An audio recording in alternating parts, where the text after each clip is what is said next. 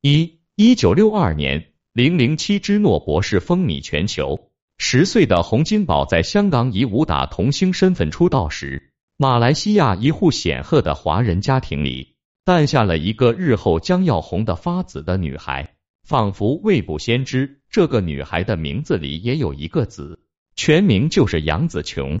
杨紫琼的祖父是马来西亚交通大王，父亲本是职业律师，后被册封为拿督，任大马体育休闲俱乐部主席等要职。大马国情不同，杨父家中三妻四妾，儿女成群而不违法。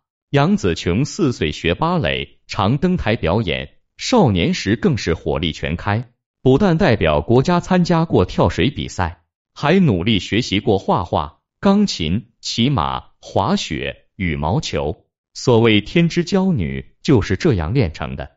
在杨紫琼开始学芭蕾的一九六六年。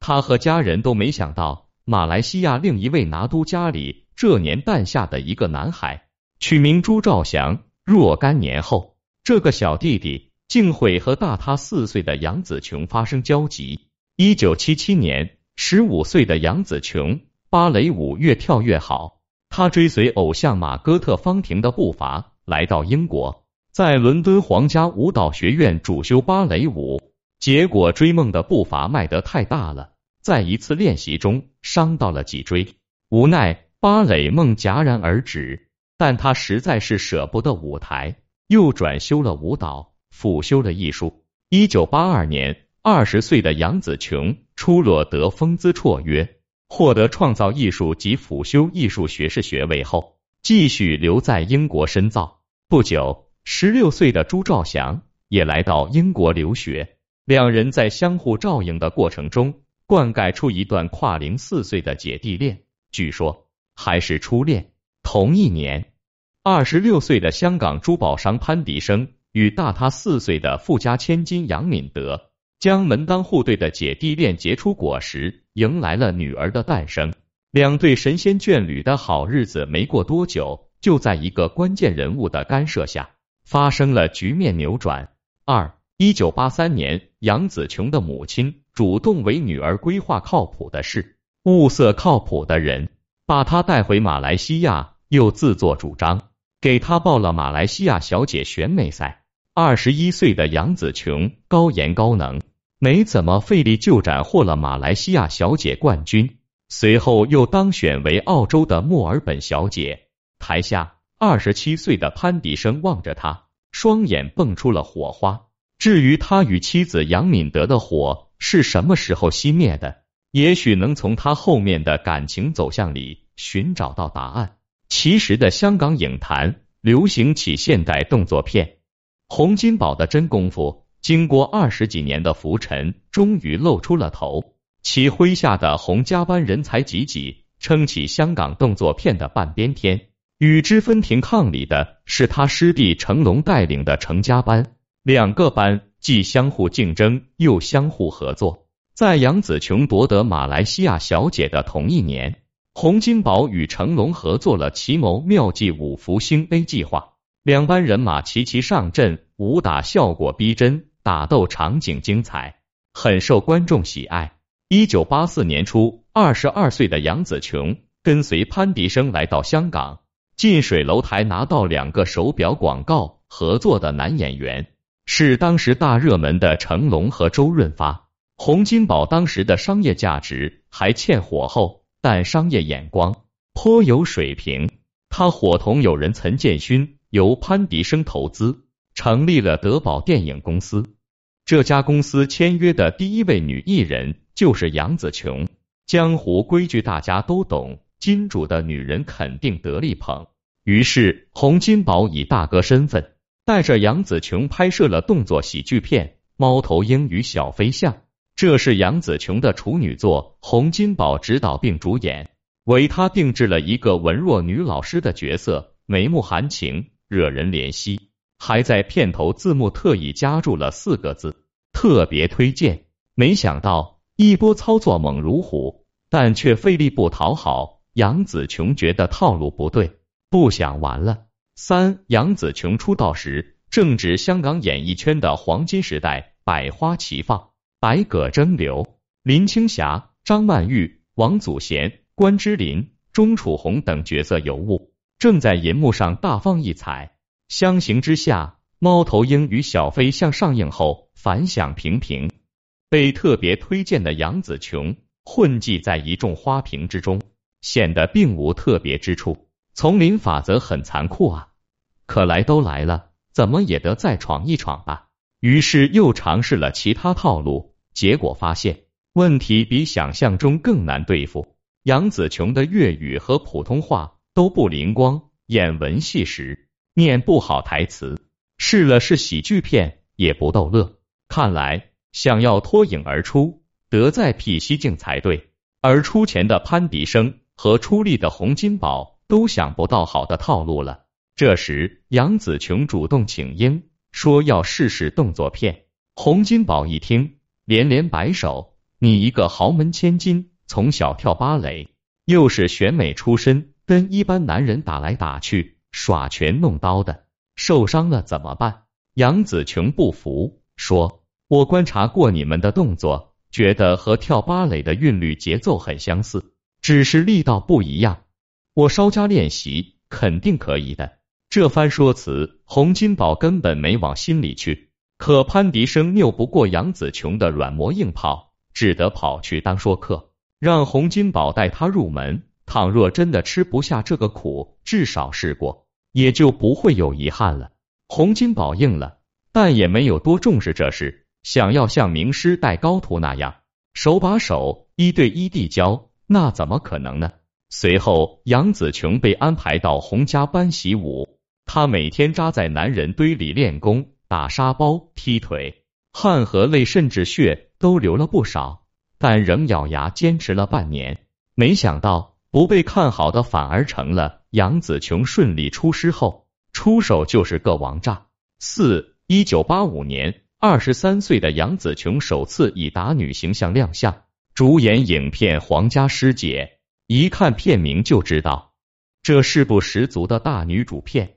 依然是老规矩，潘迪生出钱，洪金宝出力，但谁的心里都没底。结果杨紫琼一亮相，惊艳四座。她身手矫健，一招一式迅猛凌厉，还很拼命。真人上阵追车火拼，这在一众女演员中实在罕见。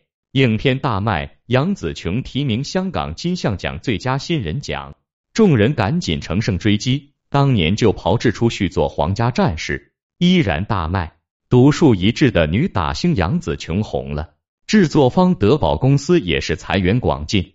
一九八七年，德宝大笔投入拍摄了动作片《中华战士》，全片的重头戏都在杨紫琼一人身上。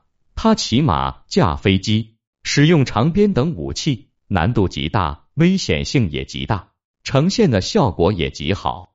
可惜票房一般。仅收获了八百三十二万港币，远不如杨紫琼同年主演的另一部动作片《通天大道》的近一千四百万票房，更无法比拟德宝同年出品的文艺片《秋天的童话》近两千六百万票房。不过倒也没事，因为杨紫琼是真打实斗，并不妨碍她在香港影坛大红大紫，身价也是水涨船高。期间，德宝迅速壮大。接手邵氏院线后，与嘉禾、新艺城并列三大电影公司。此时，杨紫琼与潘迪生的感情线也轰轰烈烈地纠缠在了一起。正在拼事业的杨紫琼年轻有为，青春可期，原本没这么快打算嫁人。坏就坏在她在一次拍戏中受了脚伤，结果被误诊，大意是这脚伤落下了病根，再继续踢下去。就要废了，演不了戏了，那就唯有嫁人。在环视四周，潘迪生虽是二婚，但也是不可多得的才子和才作。于是，一九八八年二月，二十六岁的杨紫琼与三十二岁的潘迪生便紧锣密鼓地举行了盛大婚礼。潘迪生六岁的女儿还现身婚礼，当起了花童。婚后，杨紫琼息影，努力做好潘太太。处理好与妓女的关系，结果百密一疏，忽略了身边一个好闺蜜的潜在威胁。五说这个闺蜜前，先说说杨紫琼的初恋朱兆祥。当杨紫琼于一九八八年结婚时，她刚好二十二岁，正在英国管理家族旗下的公寓项目。一九八九年，杨紫琼曾去过英国访过朱兆祥，扑腾出一些动静，也不知真假，但坊间就这么传开了。而在一九九零年，三十四岁的潘迪生被评为香港十大杰出青年。并获香港青年企业家奖，光环加持下，他的魅力值攀升，容忍值暴跌。于是，一九九一年，三十五岁的潘迪生与二十九岁的杨紫琼以性格不合为由离婚。紧接着，潘迪生就与杨紫琼的闺蜜、百亿豪门千金于桂珠传出了恋情。据说，为了追于桂珠，潘迪生两个月花了三千万，两人发展很快。在一九九二年就高调结婚，而杨紫琼与朱兆祥却没这么顺利，据说是遭到朱家的反对，落得个曲终人散的结局。后来人至中年的朱兆祥娶了比杨紫琼小十六岁的女星胡静，人前恩爱了好些年。杨紫琼离婚后复出拍戏，继续在动作片里厮杀，拍摄了成龙电影《警察故事三：超级警察》。饰演一位大陆美女公安，电影的动作场面力求真实，没有用替身，全部真摔硬打。有一场戏是杨紫琼从天桥上跳入一辆正在行驶中的小汽车上，结果手滑失控，险些酿成生命危险。成龙忧心不已，当即喊停工，可杨紫琼坚持重来，直到拍到满意为止。市场也很公平地回报他的这份努力。此片上映后，斩获三千二百多万票房。于是，离婚后的杨紫琼以硬核实力强势回归。一九九二年，德宝电影辉煌殆尽，宣告结业，而杨紫琼却正以破竹之势，在动作片江湖中节节攀高。一九九三年，杨紫琼共有六部动作片上映。成为大红大紫的香港首席打女，以三百五十万港币的片酬高居香港女星片酬榜榜首。与之并列的，则是演文艺片的林青霞。然而大明星高处不胜寒，意外来的也很快。六一九九五年，三十三岁的杨紫琼与四十三岁的洪金宝合作电影《阿金的故事》，角色设定依旧是大哥与小妹。但此时的小妹已经成长为拼命三娘。导演许鞍华惯于创新，很多动作追求视觉刺激，危险系数飙高。而杨紫琼向来拒绝使用替身，意外也就这样发生了。当他从十八米高的桥上跳下时，摔坏了颈椎，背部及腰部也受到了不同程度的扭伤。意外发生时，许鞍华眼泪直流。见惯了危险场面的洪金宝也吓得说不出话了，保险公司更是吓得不轻，赶紧把他拉入黑名单。当时有同样待遇的还有成龙和李连杰，都是大星。杨紫琼后来回忆当时的场景，仍心有余悸。那一刻，我的头在两个垫子的夹缝中，紧接着两条腿几乎折过来了。我可以清楚地感觉我的两只脚打到了后脑勺。这场意外又意外地曝光了杨紫琼的新恋情。在她住院期间，男友杨炳良浮出水面。杨炳良是香港富商杨志云长子，比起搞事业，他更热衷与女明星搞绯闻。叶倩文、珍妮、关之琳这几位大美女都上过他的绯闻名单。一九九六年。阿金的故事上映，细心的观众发现，影片在结尾特意打出字幕，向杨紫琼及对香港电影做出重大贡献的武行致敬。当你面对困难不低头不气馁时，所有人都会高看你，机遇也随之而来。杨紫琼休养生息后，接到了零零七明日帝国的特别邀请，饰演第十八任邦女郎，也是有史以来第一位华裔邦女郎。零零七系列电影从杨紫琼出生那年起拍了三十几年了，风靡全球，长盛不衰。铁打的零零七，流水的邦女郎，虽美女各异，但都是花瓶的配置。但到了杨紫琼这里，丛林法则将被改写。七，好莱坞是一个充满种族偏见的名利场，亚洲面孔本就不被待见，何况在零零七系列电影中，主打的又是男性和耳萌气息，以至于先杨紫琼一年闯荡国际市场的巩俐，也难免花瓶的配置。而汇集世界美女的邦女郎，虽尝试过打戏，但他们的花拳绣腿。大多是用来衬托邦德的男性魅力。当年只有二十四岁的包租婆袁秋，也曾在零零七之金枪人中小露了身手，但也只是几秒钟的小露而已。而杨紫琼的出现，瓦解了这些不公正的潜规则。她在片中饰演中国女特工林慧，又美又飒，与邦德并肩作战，平分秋色。一九九七年，零零七明日帝国飞升国际。这是中国元素最多的一部零零七电影，也是三十五岁的杨紫琼在好莱坞打下江山的一把开山斧。她成功地塑造了华人女性的国际新形象，上榜美国人物杂志票选的全球五十大美人。这样的杨紫琼闪闪惹人爱。有报道传，国际名导奥利弗斯通曾对她动过心思，但杨紫琼早就已经心有所属。但这个所属已不是杨炳良，杨炳良与杨紫琼早在零零七电影拍摄期间就因聚少离多，没忍住寂寞的冲动，闹掰了。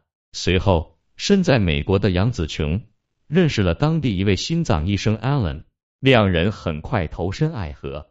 也许好的爱情能让人的心变得柔软。以功夫闯荡影视江湖的杨紫琼开始有意向文艺片过渡。与张曼玉、邬君梅在电影《宋家皇朝》又名《宋氏三姐妹》中分饰了宋家三姐妹，杨紫琼饰演大姐宋霭龄，并凭此片提名香港金像奖最佳女配角；而饰演宋庆龄的张曼玉则直接斩获了金像奖影后。都有实力，但在不同的土壤就会结出不同的果。到了一九九九年，杨紫琼与 Allen 传出订婚消息。这二年间，杨紫琼专注恋情，事业几近停滞，但 Allen 仍不满意，要求杨紫琼退出娱乐圈，专心当太太。这样的婚姻开局似曾相似，会不会连结局也一样呢？杨紫琼越品越心慌。八二零零零年一月，在与 Allen 订婚半年后，三十八岁的杨紫琼主动解除婚约。同年。他接拍了李安执导的《卧虎藏龙》，与周润发、章子怡搭档，并认识了四十一岁的香港环亚电影公司总裁钟在思。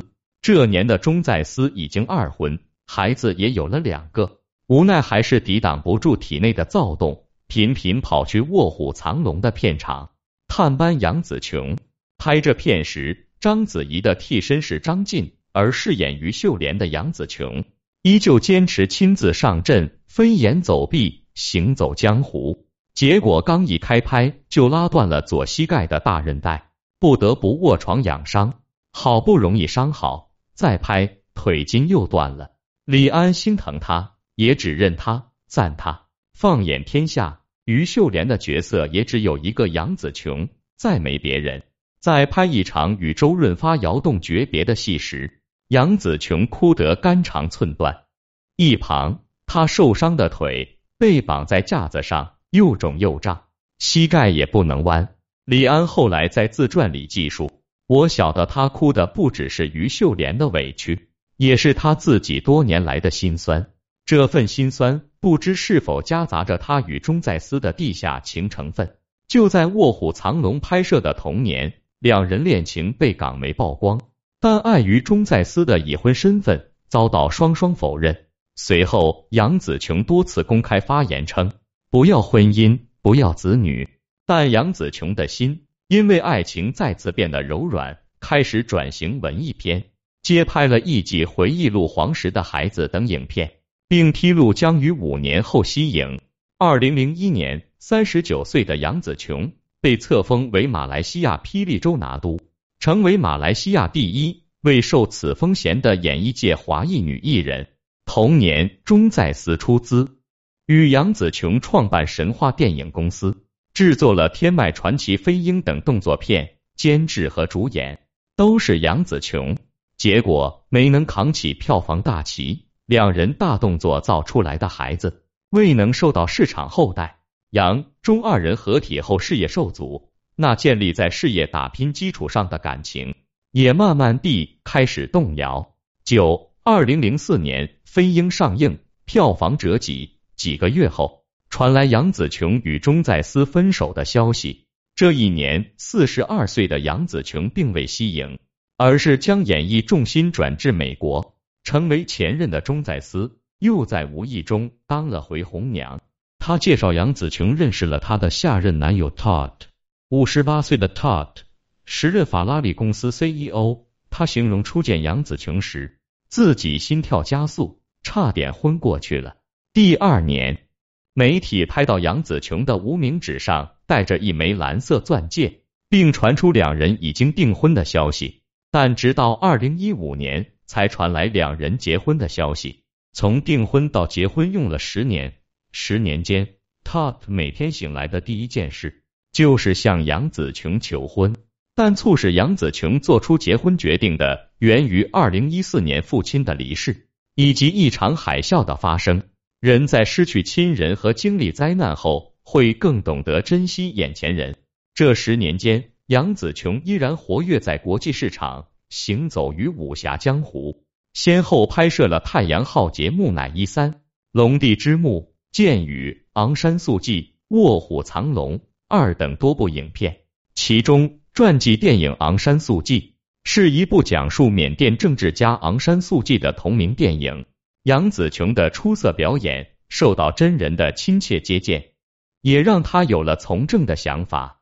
二零一三年。杨紫琼被马来西亚国家元首封勋丹斯里。我查了下，这个荣誉只册封给对国家有极大贡献的杰出人士，意为护国将军。